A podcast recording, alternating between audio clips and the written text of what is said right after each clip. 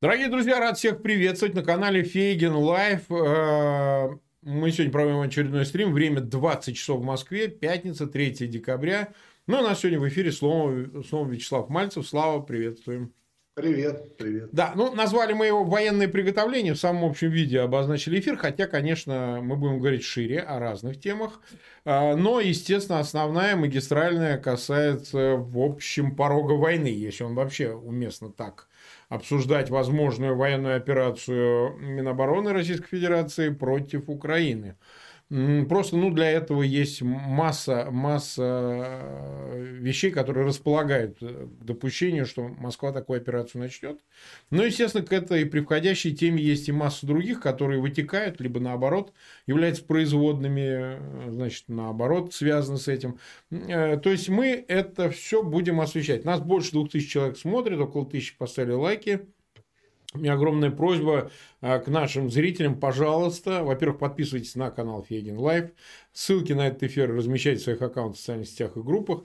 По интерактивному имени Вячеслав Мальцев в описании к этому видео вы можете проходить на канал Вячеслава Мальцева, смотреть там э, эфиры. Ну и последнее маленькое объявление. Мы действительно, наконец, открыли на платформе американской Stripe э, для пожертвований банковскими картами – любыми банковскими картами из любых юрисдикций.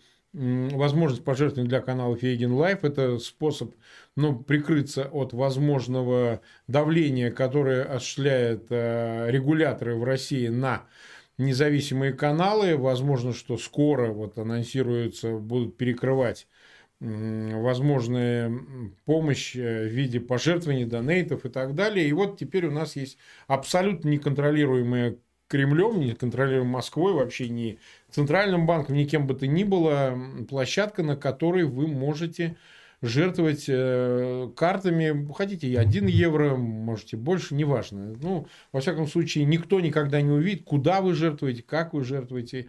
В описании к этому видео, в описании о канале это все э, есть, вы можете там посмотреть. Ну что, Слава, начнем тогда со следующего. Давай. Э, мы с тобой не раз обсуждали, ты, так сказать, в зависимости от динамики говорил весной о том, что это со стороны Путина блеф, передислокация войск сейчас, повторение того же. Мы буквально там с тобой две недели назад, может быть, э, обсуждали, но даже по сравнению с этим э, моментом ситуация изменилась, и она скорее действительно обострилась. Она не перешла в какую-то там, не знаю, горизонтальную фазу развития. Почему? Потому что украинская страна, украинские источники говорят о том, что передислокация продолжается. Они насчитывают уже около 100 тысяч, ну без малого или чуть больше, 100 тысяч личного состава у границ Украины. И риторика, если ты заметил, связанная с собственно, действиями Минобороны Российской Федерации, она только ужесточается. Вот буквально в Стокгольме прошедшее совещание ОБСЕ, на котором присутствовал и а, глава Госдепа Блинкин, и Лавров, ну, 40-минутный их диалог ни к чему не привел. Пишут наблюдатели, что там крики стояли, что они друг друга обвиняли, ни о чем вообще не договорились. И одновременно с тем сегодня Вроде бы страна Кремля, там Песков объявляет о том, что 7 декабря, сегодня у нас 3, э, то есть через 4 дня могут состояться онлайн-переговоры Путина и Байдена. Причем американская страна пока еще ничего не подтверждала. Вопрос сейчас э, стоит как? На твой взгляд, это э, скорее располагает к тому, что Кремль действительно начнет боевые действия, или же это продолжение блефа? Вот такой либо-либо. Что ты думаешь? Как ни странно, это и то, и другое. Да? То есть вот э, у Путина нет желания, то есть казалось бы, сейчас э, вот э, если он будет блефовать, будет пугать и так далее. И Байден пойдет с ним на контакт и будет обсуждать эти вопросы. Но у Путина нет такого желания, на самом деле. Байден и так пойдет с ним на контакт. Он только что поговорил с Цзиньпином, и понятно, что следующий после этого разговор, разговор с Путиным. И мешать кислое с пресным, казалось бы, не стоит. И когда говорят, что там с Блинкиным как-то ругались, ты знаешь, я во все это не верю. Я достаточно прагматичный человек.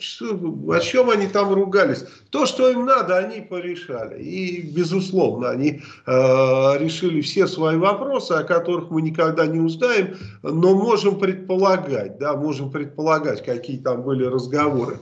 И то, что американцам абсолютно безразлична судьба Украины, я уже это понял и давным-давно. Угу. Поэтому мы должны обсуждать, готов ли Путин к войне, потому что, если ты помнишь, 21 июня у Сталина состоялось совещание, где начальник военной разведки сообщил ему, что Гитлер не нападет, потому что он абсолютно не готов к войне у него не было смазки а, зимней оружейной, у него не было тулупов, э, теплых вещей. Ну и потом мы видели, когда там э, немцы под Сталинградом замотанные ходили, это именно последствия вот той авантюры. Но Путин, э, понимаешь, как Сталин характеризовал Гитлера, он говорил, помнишь, у Штеменко это есть, что большой политик стал мелким авантюристом. Так вот, Путин, он, он никогда не был большим политиком, он всегда был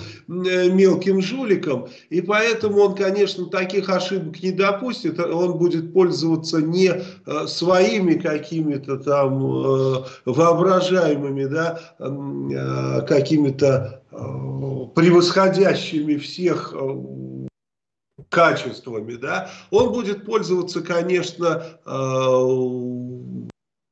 тем э, багажом, который накопили военные, который ему э, Герасимов будет выливать в уши, там, ну, не Шойгу точно, не Шойгу, да, то есть те, которые реальные военные, поэтому мы, исходя из этого, видим, что Путин готов к войне полностью готов. То есть он готов и с точки зрения военной, и передислокация здесь не очень важна. Я говорю, в современных условиях передислокация э, происходит очень быстро. Он готов политически, и это самое страшное. Mm-hmm. Почему я тогда говорил, что войны не будет?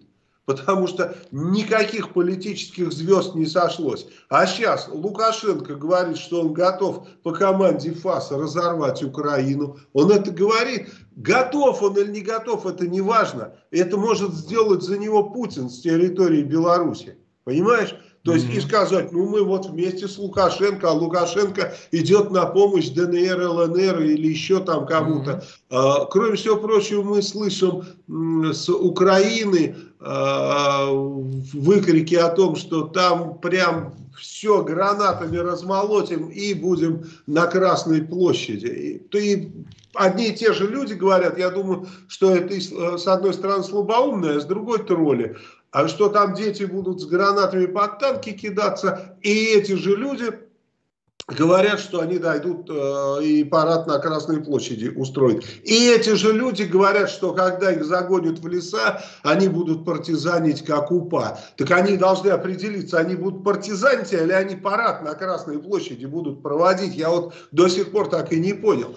И это, знаешь, Путин вот сегодня, например, э, говорит Эрдогану в разговоре с ним, э, сообщил о том, что Киев не, не соблюдает Минские соглашения. А мы слышали уже от Патрушева, от Лаврова, от Машки Захаровой, от Пескова, от хрен знает кого, что если они не будут соблюдать, то мы их там призовем к ответу. Ну и разные были варианты. А Лукашенко заявил о том, что он будет вместе с Москвой призывать к ответу, если они не будут э, вот эти самые Минские соглашения соблюдать. И при этом, при всем, Столтенберг говорит, что НАТО не вмешается, Столтенберг говорит, что НАТО э, призывает соблюдать Минские соглашения, понимаешь, и так далее. А как эти Минские соглашения соблюдать? Огонь не открывать? А кто там знает, кто пальнул по этому ДНРу с ЛНР? Там можно разобраться, кто это стрелял? Это стрелял слабоумный какой-то со стороны Украины, это стрелял провокатор, это стрелял купленный Путиным человек. Мы видим, там огромное количество работают за деньги на Путина. И очень рады встретить его э, в Украине и там Новый год провести в Киеве, да, вместе с российскими военными. Вообще Новый год в Киеве это сейчас очень такая э, серьезная тема. Обрати внимание, Шойгу ни с того ни с сего подписывает приказ о том, что войска отдыхают 29 и 30. То есть они в какие-то другие числа в декабре будут э, находиться на боевом там учениях, я хер знаю, где они там будут находиться, а вот 29 и 30 они отдыхают. Я служил, правда, не в советской армии, я служил в пограничных войсках, но это имеет отношение к вооруженным силам, конечно же. И я знал, как действуют вооруженные силы, как они действуют в праздники. В праздники у нас была усилена охрана государственной границы.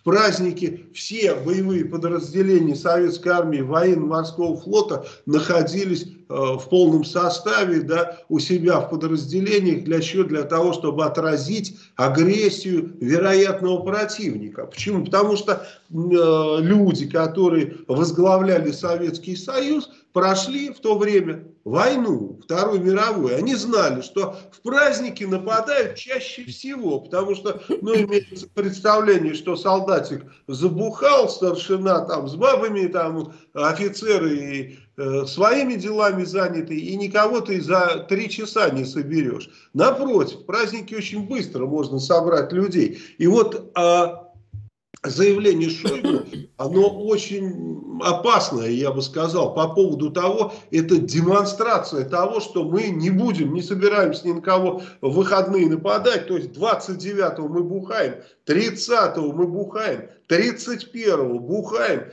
Потом Новый год и, и беспросветное пьянство чуть ли не до 10 числа. То есть, либо это попытка показать, по, когда будут соответствующие провокации, что мы это что? Мы же с 29-го пили беспробудно, но тут в Новый год злые бендеровцы, они шарахнули по Крыму, они шарахнули по Донбассу, они пошли в атаку и так далее. Организовать, как ты сам понимаешь, такую ну, провокацию да, да, это не вообще не представляет никакого труда. Особенно постоянно вот этот Байрактар дергается. Опять разговор с Эрдоганом, что они применяют Байрактар, поэтому Ми, Минские соглашения не соблюдают. Я ставлю на то, что они будут использовать для провокации какой-то такой Байрактар и нанесут удар либо по Крыму, либо по ДНР, либо вообще, возможно, по Беларуси. Такой тоже вариант возможен, и мы его обсуждали. Поэтому нужно иметь в виду, что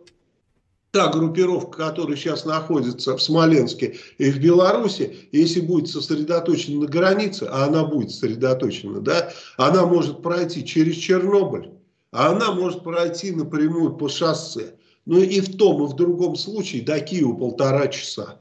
То есть полтора часа к тому, чтобы российские танки закатились в Киев в связи с тем, что Украина не соблюдает э, Минские соглашения и прочее, прочее, прочее. И как поступит Европа? Ну, я не знаю, как поступит Великобритания со 100 своими там этими... Э, Они инструкторами, да. Ну, я не думаю, что эти инструктора будут под российские танки кидаться, обвязанные гранатами. Что-то мне э, мешает так думать. Я не думаю, что эти российские танки остановят американские джавелины, потому что джавелинов столько нет, сколько там танков навалится. Это безусловно, да. И я не думаю, что НАТО или кто-то еще вмешается. При таком раскладе, вероятный вариант, вот меня спрашивают, что будет при таком раскладе. Я уверен, через 5 минут поляки будут, ну не через 5 минут, соответствующее время поляки будут во Львове. А, а венгры свою часть территории отхапают и скажут, мы защитили Украину, чтобы Путин не прошел. И все, и все будут довольны. Здесь будет э, такой бруствер против Путина. Эта часть станет Евросоюзом, та часть будет э, путинской Россией, да, там, в, в родную гавань и так далее. То есть это программа максимум, которую рисуют путинцы. Нужно понимать, что именно эту программу максимум они рисуют. Добьются или нет, я не знаю. Это уже дело третье. Путин видит всю часть, кроме западной части Украины, российской, он видит Беларусь российскими и так далее. И чтобы вопрос по поводу Крыма не возникали. Это он, для него сейчас а, нет вообще другого выхода, кроме объявления войны, да, потому что, ну, внутри все очень плохо, а, народ э, особенно плохо воспринимает эти QR-коды, прививки и так далее. То есть, единственный народ, наверное, в мире, который встает так на дыбы. Все остальные в стойло идут нормально, строевым шагом, с песнями и так далее. Эти против QR-кода не хотят, чтобы им на лоб его шлепали. И тут, тут какой вариант войны? Против Беларуси, да Лукашенко и так сдался. Против э, Казахстана, да, сделать там Казахстан наш. Ну, по крайней мере, Павлодар, там все э, западные, э, северные э, области, да, э, можно, конечно, было бы. Но тут с одной стороны Эрдоган, с другой стороны Китай и так далее. И то есть у всех там свои геополитические интересы, и Путин может очень сильно нарваться, очень сильно нарваться, а он не хочет, он хочет, чтобы его э, путь был розами усеян. Он видит уже, что ни американцы, ни Евросоюз, ни НАТО, э, как их общее де детище, не способны сейчас э, сражаться ни с кем. Не только там с Китаем, с каким-нибудь, помилуй Бог, да, с самим Путиным не способны. И не потому, что у них не хватит оружия.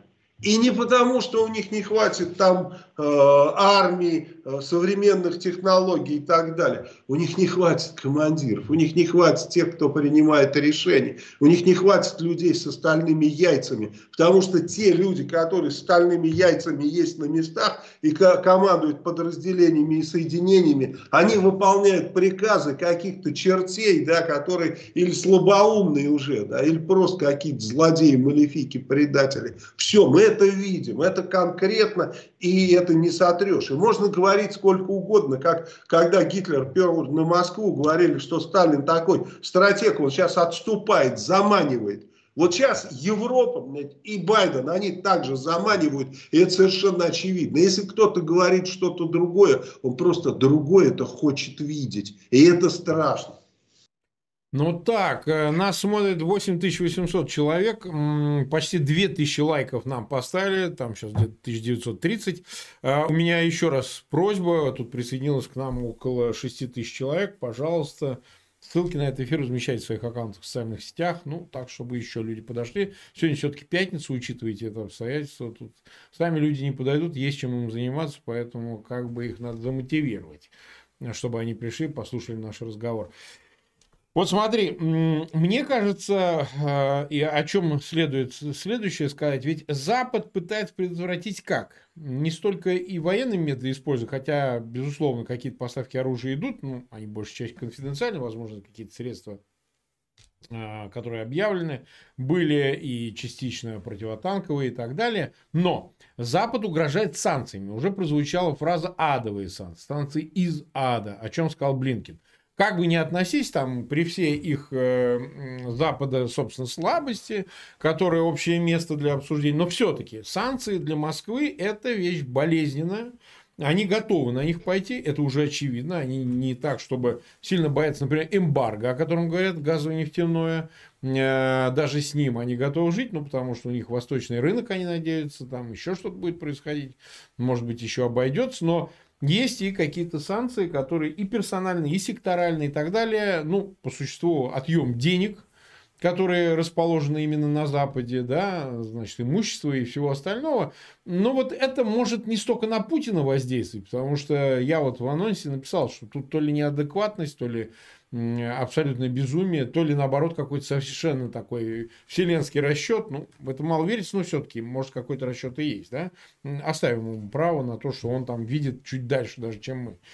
Окей, пусть так. Но э, окружение его. Его окружение, которое, с одной стороны, ты указал на Герасимова и Генштаб, которые, ну, возможно, считают, что слишком будут большими потери. Даже если будет достигнут военный результат, еще непонятно, как его конвертировать в политический. Ну, ты до Киева дошел, а дальше что? Э, допустим, если а, части в Украине насчитывают э, больше 200 тысяч личного состава прямо сейчас, то соотношение ну, явно не победное для Москвы, несмотря на то, что в части вооружений, конечно же, э, Россия имеет преимущество и может использовать и танки, и самолеты, их и больше, и эффективнее средства артиллерийские и так далее.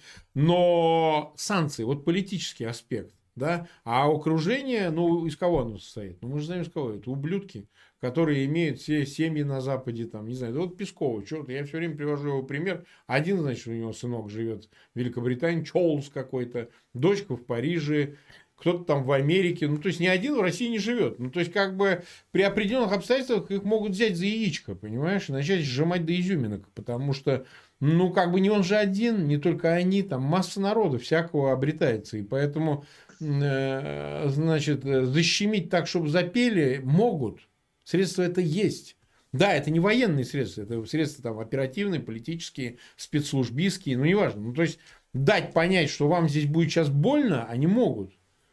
Они могут, но очевидно же, что и деньги там, и все. Ты считаешь, этот ресурс не используется, то есть, вот конфиденциальное обсуждение, то ведь помимо... Ну, глава ЦРУ приезжал. Ну, что, не сказал? Ну, слушайте, вы можете, конечно, начать военную операцию. Нам это... Как бы мы ни относились к Украине, будем мы военным путем вмешиваться, не будем, это хер с ним. Но мы вам можем создать такую головную боль, которая перерастет в, сотряс... в... В... с сотрясением мозга. Зачем это вам? А, возможно, такие вещи прозвучали, и они их услышали. Я имею в виду и Патрушева, и Нарышкина, которые официально, там, протокольно встречались с главой ЦРУ. Ты считаешь, ты исключаешь вот это ресурс воздействия совсем? Ну, давай подойдем так к этому вопросу с точки зрения логики, формальной, по крайней мере. Вот э, до этого мы видели санкции. Все эти санкции mm, были нечто да. общее, да, которое бросало Россию в объятия Китая. То есть э, получается парадоксальная ситуация. Байден звонит Путину, давай встретимся, чтобы ты не был с Китаем, и включает санкции, которые автоматически бросают Путина в объятия Китая. Кроме всего прочего, личных санкций никаких нет. Ну, то, что они там все в разных списках, я тоже в списках террористов за номером 35, херня полнейшая. Понимаешь, как, каких ты там списках, это, это ни, никак это не влияет ни на кого и ни на что. Да, могли бы они какие-то меры личного воздействия, э, так сказать, совершать. Какие? Ну, там, закрывать счета, отнимать да, собственность и так далее. Там у Алинки Кабаевой отнять дворец в Ментоне, который Мабуту принадлежал. Но я боюсь, тут такая проблема. Все, вот включая Навального, который, кстати, из-за этого-то и сидит, потому что э, потребовал, чтобы Запад Э, занимался именно этим. Да, все вот эти э, как бы наши заявления о том, что Запад просто обязан этих коррупционеров наказать, наверное, все-таки э, разбиваются о личную заинтересованность каждого человека, кто имеет отношение с Путиным. Я имею в виду и Байдена, и Блинкина, и да. других э, руководителей стран и государств. Интересная ситуация, да, вот предположим, Путин же он не просто там э, штаны просиживал, он себя великим мнил геополитиком. Когда он начал 22 года назад, многие из тех, кто сейчас стоит в руководстве стран, были нет никто и звать никак. Вот я говорю, что он просмотрел там Эрдогана. То есть я увидел, что Эрдоган Э, широко шагает еще давно, и говорю, если бы я был на месте Путина, то зачистил бы Эрдогана. А может быть, он и не просмотрел, а может быть, он собирал на них на всех компромат, может быть, у него такой железный компромат на всю эту шоблу. Мы же далеки от мысли, что это кристально чистые люди. Ну, там понятно. их копни чуть-чуть, и там такое говно раскопаешь, что страшно. И представь себе, вот даже в разговоре с Блинкиным, если там и был какой-то крик, этот Блинкин говорит что-то свое там, про Украину, про что угодно, про санкции. А ему говорят, слышь, какие нахер санкции? Ты вот что, твои вот что и вот где. Хочешь вот это узнать? И тогда, наверное, был очень сильный крик. Понимаешь, я думаю, так и было. Но я бы на месте Вовы так, по крайней мере, бы и сделал. А зачем? Почему? Э, как-то по-другому поступать. Это относительно санкций. Нужно еще понимать, что есть такая сторона, как Китай. Ты говоришь, вот будет, будут сильные кровопролитные бои. Я даже не сомневаюсь, что такое будет. Так может быть как раз и задача, чтобы это и было. Может быть есть задача вообще в России китайские войска на помощь вести, а потом как, э, э как говорят, Бог на душу положит. Ну представь, если китайцы ведут десяток дивизий, под видом танковых, под видом артиллерийских ведут туда спецназ. Могут они это сделать. Сколько у них спецназовцев? У них э, одно из самых больших количеств. 70 тысяч реальных спецназов. Ну, еще 105 тысяч у э, Северной Кореи. Ни, ни у какой страны в мире столько нет. Сколько у них, не то что вместе взятых, даже по одному. Ну вот они притащат. И что нужно будет спецназцам, чтобы э, Советский Союз 2 устроить в России, да, ну вместе с Россией, ну просто захватить Москву, что они не захватят элементарно. Я же не знаю, какие планы у кого. Может быть, Путин давным-давно под китайцами, и, в общем-то, мы видим, что так оно и есть, что он действует в их интересах. До какой степени в их интересах? Может быть, через Путина действует как раз Си Цзиньпин, когда он договаривается, когда он дает взятки политикам Запада. Они, может быть, очень э, им нравится общаться с Путиным и не нравится с китайцами. Ну, помнишь, это Советский Союз делал так во время Второй мировой войны, когда советских э, агентов и э, шпионов и резидентов выдавали за английских. И немцы с удовольствием сотрудничали. То есть со сталинскими они бы не стали сотрудничать. А он говорит, так мы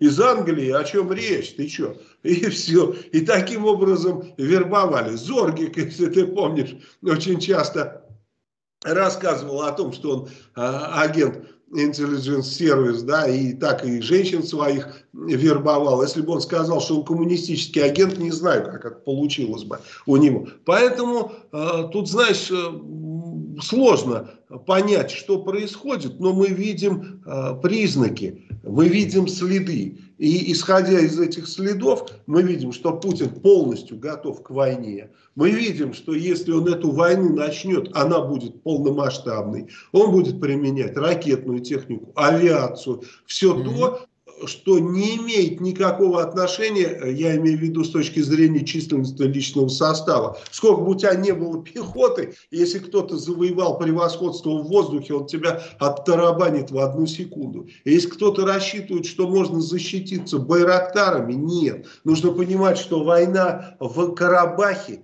и война, которая возможна в Украине, крупномасштабные конфликты, это будут разные войны. Вот сейчас украинцы удивительно несерьезно а, подходят к этому конфликту, а, думая, что он будет похож на войну в Донбассе. Не будет он на это похож. Война в Донбассе это фигня полнейшая. Это не современная война. Современная война, прежде всего, э, это завоевание превосходства в воздухе всеми средствами и силами, да, это не обязательно, что там должны самолеты летать, какие-нибудь штуки, э, и Мессершмитты 109, да, там не, не нужны ни Юнкерсы 87, ни Мессершмитты. Небо может быть чистое, там вообще может никого не быть. Но в этом как раз и суть завоевания превосходства, чтобы над твоими солдатами никого не было. А у Путина достаточно средств это обеспечить, если не на 100%,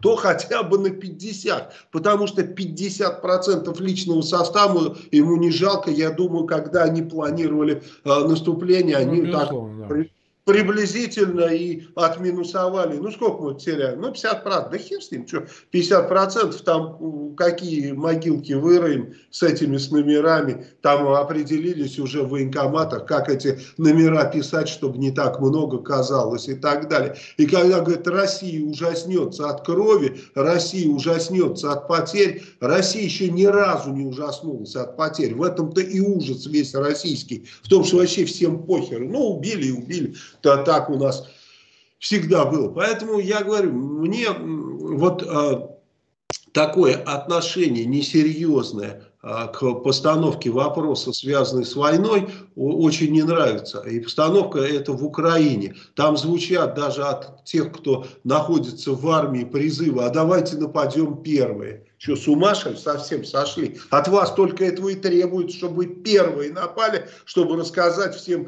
э, всей мировой общественности, вот они навалились, посмотрите, злые бендеровцы и так далее. Нужно сейчас продумывать всячески шаги, чтобы Путин не напал а не продумывать э, те, те шаги, что вот он нападет, а мы там будем с гранатами под танки э, бросаться. Эти шаги продумывают диванные воины те, которые не пойдут ни, ни под какие танки бросаться, просто соберут манатки и свалят.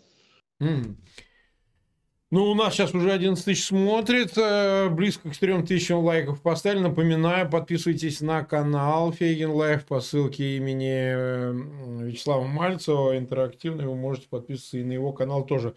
Да, и ну, насчет моего канала мы сейчас с Марком закончим и перейдем туда. Да, уже я да. Марка буду пытать и да, начнем да, да. С нам темы. так удобнее, мы, мы, мы как бы вот такой, с одной стороны, да. диалог, с другой стороны, удобнее, когда один спрашивает, потом другой отвечает. Это всегда обмен мнениями. У нас тут не интервью, я много раз говорил, я не занимаюсь интервью, я не журналист, никогда им не был. Ну, в общем, и поэтому это скорее диалог, это обмен мнениями. Ну, просто сегодня вот собеседник у меня сейчас сейчас э, Вячеслав, э, потом буду я у него собеседник, так что это нормально. Э, смотри, вот такая интересная вещь. Давай вот с такой конспирологической стороны зайдем, ну так, условно, условно, конечно. Вот.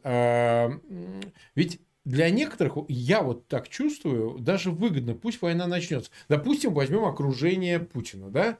Хер с ним. Да зачем, извини, Марк, окружение да. Путина? Нас с тобой возьмем. Не, Давай нас... Смотри Давай уж говорить откровенно. Да, Если да, да, будет да. Все, Но все будет шито-крыто, то нам писец. Почему? Потому что, да. потому что все уже со всеми договорились. Нас может спасти только война. А... Мы сидим и ждем, когда это начнется. Но людей жалко. Извини, да, я перебил. Нет, смотри, Слав, мы-то говорим, помнишь, как наш предшественник классик говорил, э, перерастание войны империалистической в гражданскую. Мы про это, мы про гражданскую. Конечно, конечно. Э, вернется обратно. Мы не контролируем, мы не можем управлять войной, которую хочет затеять Путин. Не об этом речь. Мы хотим, чтобы она вернулась сюда. Чтобы, так сказать, все те против противоречий, ненависти, месть, э, желание все изменить и отделаться от всего, от грабежа, от оккупации внутренней, от QR-кодов, это можно сделать не в Украине, это надо делать в России. В, в Украине ты этого не сделаешь, в Украине это не решить. А поводы он всегда найдет сам, нам даже уговаривать не надо. Что он, если захочет воевать, он что, спросит хоть кого-нибудь? Я имею в виду нас там или народ, там, его вообще не интересует, там, погибший, ты правильно говоришь. Но какое есть э, ощущение в окружении? Они понимают, что ну, ставя ультимативные эти условия, не двигаясь никуда, а именно так звучит позиция Москвы, Никакого НАТО для Украины, никакой этой евроатлантической интеграции, в том числе и для стран бывшего СССР, там, Грузии и так далее. Оставьте нам наше панрегиональное пространство. У Беларусь мы уже забираем, это уже вообще, вообще не обсуждает, это уже решенный вопрос. Да это, никто техники. не обсуждал вообще. Уже. Беларусь уже путинская. Да, да. Ну а Украина, ну и там Грузия, они не должны попасть в, ни в НАТО, ни в Евросоюз, а должны остаться под контролем Москвы напрямую. Их безопасность, их суверенитет, их спецслужбы, их значит, геополитические стратегии. А как они потом это оформят? Союзные государства, не союзные государства, просто, так сказать, э, какие-то долгосрочные договоры. Это все слова. Они ни к чему не ведут. Это можно сегодня так назвать. Э, у нас он тоже, Россия называется федерацией. Какой дурак поверит, что это федеративное государство. Ну, то есть я говорю, что дело не в словах, дело в поступках, дело в собственных действиях. И вот какая-то часть, безусловно, она считает, но он уже вот тут уже сидит, вот, сука, он уже сидит, этот Путин, окружение, которое может потерять за счет санкций, между прочим. Это и олигархи, это какая-то публика, которая, ну, скажем, хотела бы вернуться к состоянию там условно, начала нулевых, может быть, конца 90-х, когда и так все управляемо, но нет этого геморроя вечного в жопе от того, что он творит, понимаешь? Я допускаю вполне, что они скажут, и хер с ним, и пусть начнется, давайте его подначивать, а там мы его на этом и сковырнем, потому что вдруг пойдет как-то не так, вот ты написал сценарий, при котором будет это преимущество реализовано, которыми действительно вооруженные силы РФ обладают. А есть сценарий, при котором, собственно говоря, они, возможно-то и не настолько существенны, эти преимущества, потому что смогут ли они их использовать, и пока мы не до конца это понимаем, поскольку в настоящих военных конфликтах, вот как техника, не как просто личный состав, там, в Сирии, где-то еще, в Ливии, может, они и воюют, да, и мы видим, как бояки-то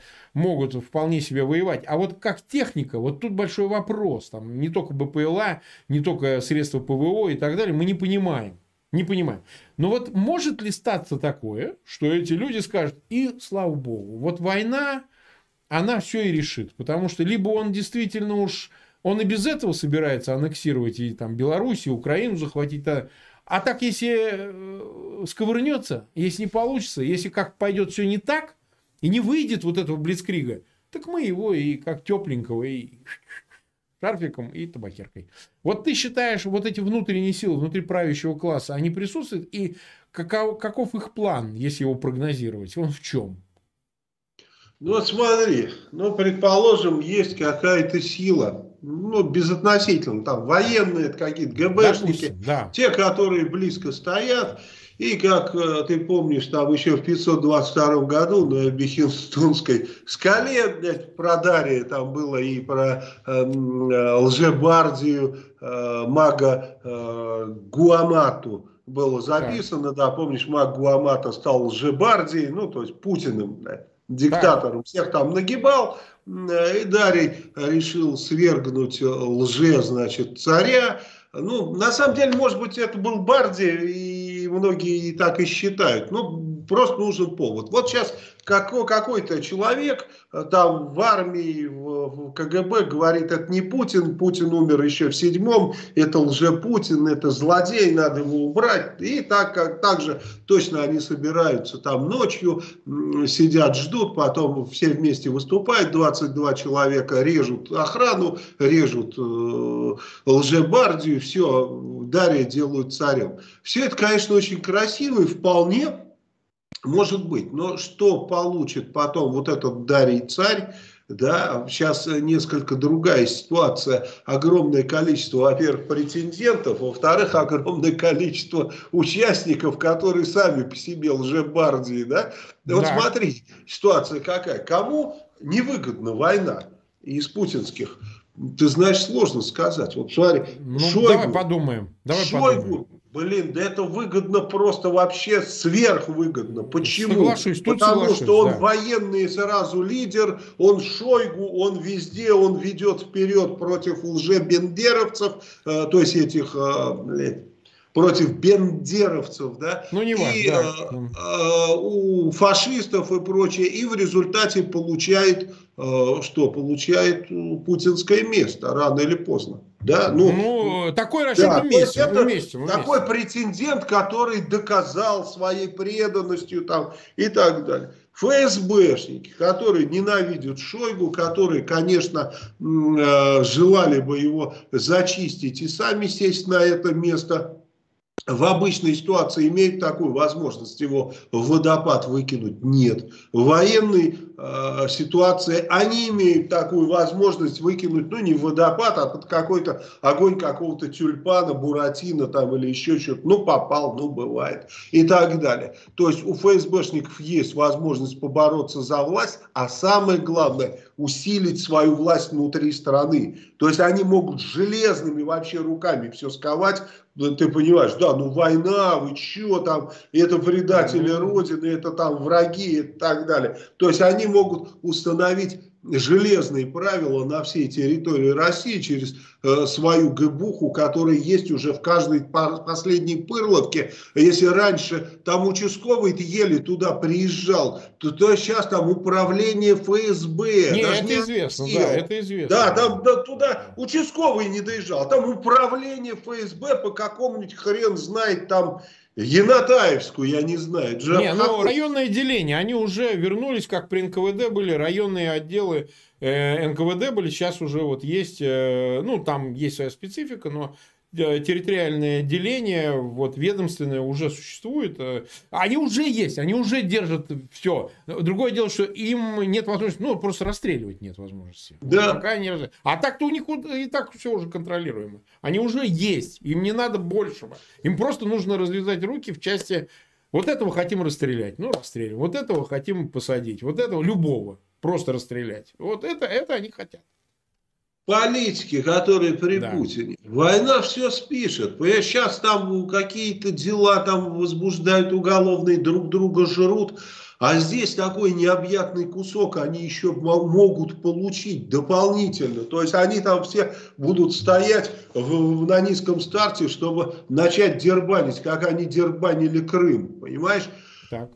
Лукашенко Сейчас у него опасность того, что у него завтра Беларусь заберут. А если будет война, какая прелесть. Вот там сам по себе князь такой, э, самодержец и, и прочее. И сколько он еще там продержится в качестве этого князя, неизвестно. да, Потому что если не будет никаких войн, ну скоро его Путин зачистит и скажет, слушай, надо как-то это решать вопрос. А здесь не время, товарищ, как в том анекдоте. Помнишь анекдот, когда снайпер стоит в окопе группе прицеливается, а сзади мужик с ящиком патронов. И так продирается, и, и к попике его приложился и трется. А тот прицеливает, не время, товарищ, война. Вот так и здесь, понимаешь, Лукашенко ему скажет, когда ему попе приложить, не время, товарищ, война. Понимаешь? И я думаю, э, будет в данном случае прав, да, потому что от него формально, формально будет зависеть очень многое. Он же там будет выступать как глава государства и так далее. А фрау Меркель его еще президентом назвала. То есть в любом случае война его легитимизирует. Потрясающая ситуация. Часть народа, часть и очень большая, будет воспринимать его как военного лидера, который защищает Беларусь. Ты понимаешь? Но так оно и будет. Пропаганда сделает свое дело. И всем этим э, структурам сейчас абсолютно преступным, это все преступные структуры, и во главе стоят преступники, да, даст некую легитимность, даст некую возможность действовать э, более жестко, но исходя из принципа рациональности. По-другому нельзя военное время, не время, товарищ, война. Смотри, бюрократия, аппарат, о них ты не сказал. Вот смотри, они же, ну, с одной стороны, как бы просто исполнители. Им сказали, они делают. Но, безусловно, некую субъектность они имеют в какой части? Там на них же нагрузка идет, э, ты же видел, э, весь предшествующий период, вот найти места для сохранений, захоронений, значит, это все на бюджеты местные ложится. Потом э, трупы-то вам доставили. Вот вы, соответственно, с указом о засекреченности данных о погибших, но хранить-то их надо, вы что с ними, как утилизировать? Одно дело двух человек, можно и на мясорубке на фарш провернуть. А когда у тебя там 10 тысяч, а 20 тысяч, действительно, а 30 тысяч, ну это, это цифра, она даже почувствуется, да? Там родственники, они визжат, они требуют денег, компенсации, признания, значит, погибшими, кто-то не признает. То есть это еще и административно административная работа чудовищная, но и самое главное, какой-нибудь Чубайс, какой-нибудь Кудрин, вот мы говорим об этих, они такие же путинские, они такие же воры, ничем они не отличаются ни от кого, но они, им важно, в отличие от какого-нибудь Шойгу или в отличие от Патрушева, все-таки демонстрировать свою, ну, некую там прозападность, а мы не такие, вы не подумайте, ну да, мы как бы чиновники, но мы все-таки как бы против войны, мы то да все, пятое, два. Ну и тут-то, конечно, когда такая война началась с, с Украиной, но мы тут уже не могли, тут мы уже свою позицию обозначили. Что-нибудь такое, когда увидишь, что все это э, закачалось, и самим спрыгнуть, потому что миллиарды там, твоя задача только уйти, чтобы за тобой не погнались с новичком. Может быть так, если ситуация сложится. Из-за Крыма они никуда не спрыгнули. А, они не считают, что это масштабно. Они не считают. Ты знаешь, они все. просто отмолчались. Они да, просто не да, да, именно так. отмолчались. Самое главное, что их не спросил ни Запад, ни Путин. И в этот раз будет то же самое. А, погоди, будут... такой цены не было. Тогда не обозначали, что за Крым будет вот такая цена. Сейчас ее хотя бы публично обозначать. Ты прав в чем? В том, что Запад, конечно, заботится о себе. Запад, так сказать, с легкостью продаст. Это правда. Это правда. Но есть Запад, э, с одной стороны, фасадный там, где есть политики, которые все время опасаются за свои рейтинги и избирателей, не дай бог втянуться в войну, не дай бог, так сказать, получить на себя на какие-то угрозы перевести. Но есть и аппарат войны. То есть, вот посмотри, как этот э, Ллойд Остин, министр обороны, представляющий глубинное государство американское, он высказывается прямо, у него, так сказать, он бригадный, он генерал трехзвездочный, по-моему, да, боюсь ошибиться, посмотрите там в интернете, прошел, так сказать, э, Ирак, Афганистан вроде бы. То есть, товарищ, в общем, понимает, что к чему, и он понимает только форму противостояния в виде военной. Он не понимает по-другому, да. То есть, есть и такие, которые вместе со сообществом спецслужб, с разными политиками, они есть обозначают, говорят о том, что, ну, послушайте, если вы будете так, то мы ответим вот так. Э, и, и вот есть те внутри Кремля, кто опасается, что на них Как это? Помнишь, в зоне ты же любишь анекдот? На себе, говорит, не показывай, говорит это. Вот. Так и тут. Э, не показывайте на себе, потому что на вас это тоже ляжет. Вы не думаете, что вы в домике. Вы не в домике. Вы не в домике. Вы с ним будете, с маленьким отвечать. Этому, значит, он безумен на, на 70-м году. А вы с ним пойдете. Понимаете, под нож пойдете. То есть они могут даже, может быть, это мнимая опасность, может, она ложная, но для них она определенную роль играет, понимаешь? Они, в общем, очкуют, потому что, ну, капиталы там все, там все благополучно, они близятся к 70 годам, и тут придется вот такое разгребать, понимаешь? Вот я скорее об аппарате бюрократическом. Что ты думаешь? Вот смотри, бюрократический аппарат, когда такое случается, война, то на поверхность всплывают те, которые в мирное время никогда бы не всплыли. И это реальные люди. Mm-hmm. Да, понимаешь, то да. есть вот сейчас э, Понятно. у Путина одно удачье там, понимаешь? Да, безусловно. Когда конечно. начинается реальная работа, ее кто-то должен выполнять. Мудачье выполнять не может. То есть это тот самый социальный лифт, которого так долго ждали. И те люди, которые что-то способны делать, они очень быстро получат, так сказать, ну и заслужат свои там посты, места и так далее. И в этом я не сомневаюсь. И насчет бюрократии я прекрасно э, понимаю, как она развивается. Я в этой системе работал очень много лет, если да, точно быть 13 с половиной. Поэтому я прекрасно знаю, как это работает. Что относительно вот э, Запада, ты коснулся там мнения трехзвездочного генерала, понимаешь, раньше это было мнение четырехзвездочных генералов. Сейчас у них у четырехзвездочных уже другое мнение, у начальника объединенных штабов и так далее. Ну, Милли, там и у них начальник объединенных штабов Милли. Вот он, кстати, демонстрирует достаточно жесткую позицию, кстати. Ну, не совсем жесткую, если осадили они там э, тех э, более младших генералов, которые, в общем-то, решали там по поводу этих QR-кодов, прививок, как-то по-своему. Они их очень быстро осадили. То есть они действуют в интересах высшей власти. Вот смотри, мы с тобой понимаем, что э, там пандемия это плохо. Да, да? конечно. А, а они, ты как считаешь, думают, что это плохо или хорошо? Для них пандемия это сахар и мед, да, потому что они смогли загнать всех в стойло,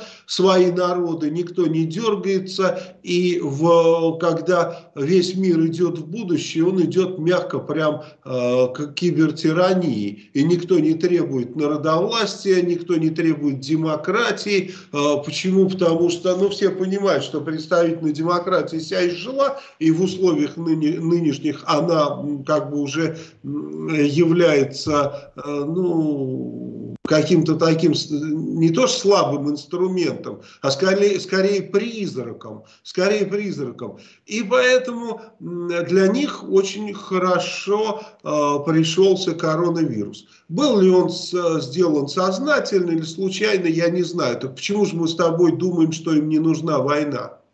По тем же самым условиям.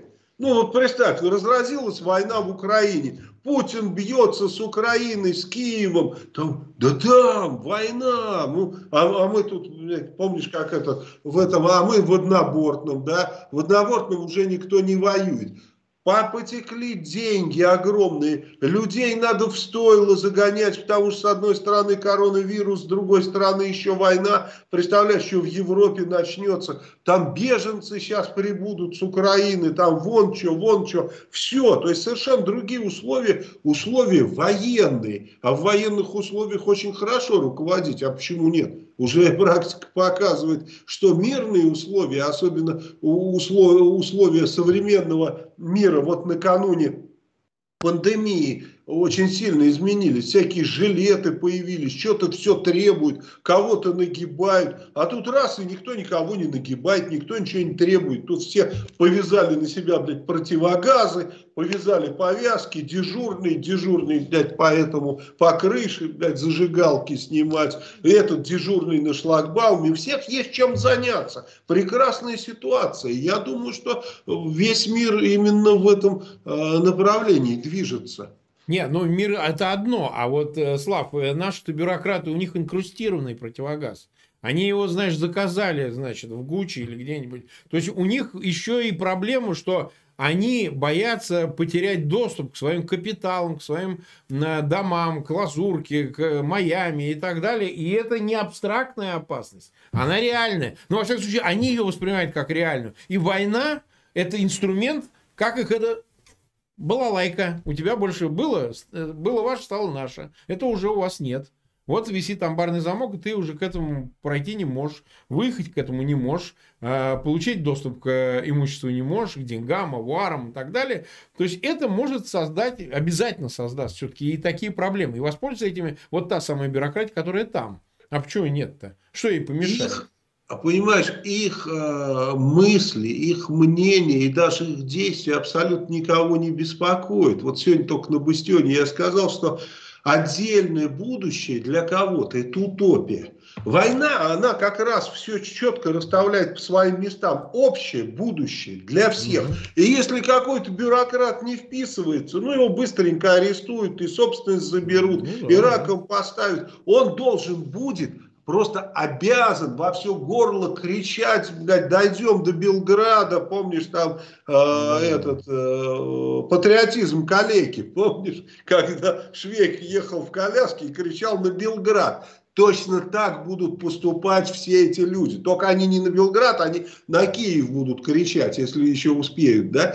Поэтому я думаю, вот это главное для всех вот сейчас, кто готовит будущее. Главное, что это рельсы, на которые, если поставишь, с них никуда не соскочишь. Вот представь, не было этого коронавируса, можно было туда, сюда, пятое, десятое. Сейчас ничего нельзя, вот тебя поставили на рельсы. А тут еще война, ну вообще нифига себе. А тут еще, если и Китай э, с одной стороны подвалит, и эти начнут что-то с этой стороны подкручивать, страны НАТО, ну тут ж вообще. Все должны будут, как я и говорю, с инкрустированными или с простыми противогазами, или вообще без клапана с противогазом. Это не главное, главная форма. И при этой форме основная масса людей, так как являются слабоумными, будет рассказывать нам с тобой о патриотизме, что патриотизм, патриотично бить бендеровцев, а с той стороны они будут рассказывать о том, что патриотично бить москалей и так далее. И все, и ты ничего с этим не сделаешь. Ты можешь что угодно им говорить, что угодно им лить в уши, любые аргументы, они будут их отбивать сразу, моментально.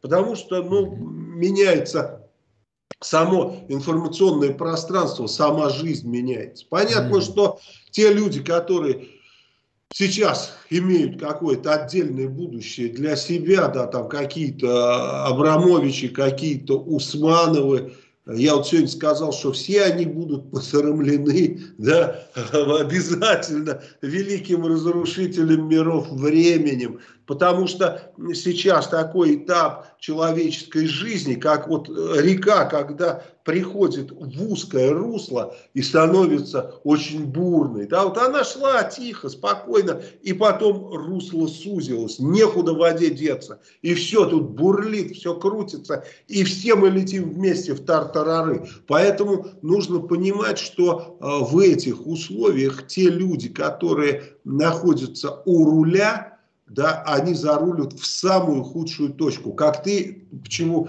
мы с тобой общаемся, потому что ты так же, как и я, это понимаешь. Вот если, блядь, будет шанс у них налететь на камни, на подводные, блядь, что у э, Зеленского с украинскими политиками, что у Путина с российскими политиками, или пройти по чистой воде, они все равно выберут камни, даже если это совершенно небольшой участок, да, они могли бы это обойти. Ну так они устроены, я не знаю почему. Как помнишь, тот поп говорил, я не знаю, почему у коровы растет хвост к низу, я просто констатирую факт. Так и будет. Потому что иначе не было никогда еще. И поэтому, если есть возможность устроить войну, они ее устроят. Если есть возможность варианта самого кровопролитного и противного да, в этой войне, они устроят самый кровопролитный и противный с самыми херовыми последствиями. Я тут думаю, никакие Дарии, которые там под Путиным стоят и, и готовы его ломом по башке там или табакеркой охерачить, ничего уже не исправит. Потому что и этим Дариям, к сожалению, тоже нужна война. Ну да, э, может быть это и так, мы все равно даем себе труд э, анализировать с разных сторон ситуацию, потому что чем более точно, чем более выверенно мы обсуждаем ситуацию, чем больше мы учитываем фактов из нее, потому что люди могут сказать, вы просто болтаете ни о чем. На самом деле это не так. Мы анализируем э, происходящее во всех ее аспектах, и таким образом э, у нас зоркий в этом смысле политический глаз – и мы, может быть, подмечаем то, что другим как бы не очень заметно. И, и ровно поэтому я пытаюсь даже через допущение э, спрогнозировать, реконструировать ситуацию, при которой вдруг война не начнется. Ведь мы, допустим, э, она пройдет по самому краю, хотя это уже не первый, это уже как минимум за этот год второй раз. Второй раз.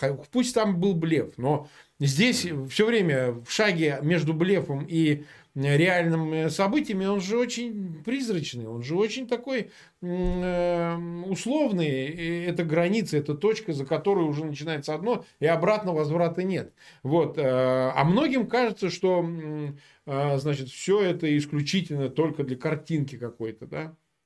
Ружье тоже стреляет. А, висит, висит, какой дурак туда положил патрон, непонятно, но оно бац и выстрелило. Так и тут война может действительно начаться даже не по воле, не по решению а, сознательному, последовательному, а ситуационно э, решению да. тех, кто а, вправе, значит, эту войну начать. Но так часто бывает. А, тем не менее, мы 55 минут в эфире, 12,5 тысяч человек нас смотрит, э, почти ну, 3800 лайков нам поставили. Я, чтобы дать небольшое время для подготовки к следующему эфиру уже Славы, в котором вот я часть эфира займу, вместе буду с э, Вячеславом Мальцевым. И прошу переходить э, на канал Вячеслава Мальцева, там сейчас продолжится наш эфир, ну, э, в другой, может быть, редакции. Но, тем не менее, я прошу на этот эфир ссылки, пожалуйста, размещайте в своих аккаунтах в социальных сетях, группах. Помогите сделать так, чтобы этот эфир посмотрели как можно большее число людей. Пусть записи не страшно.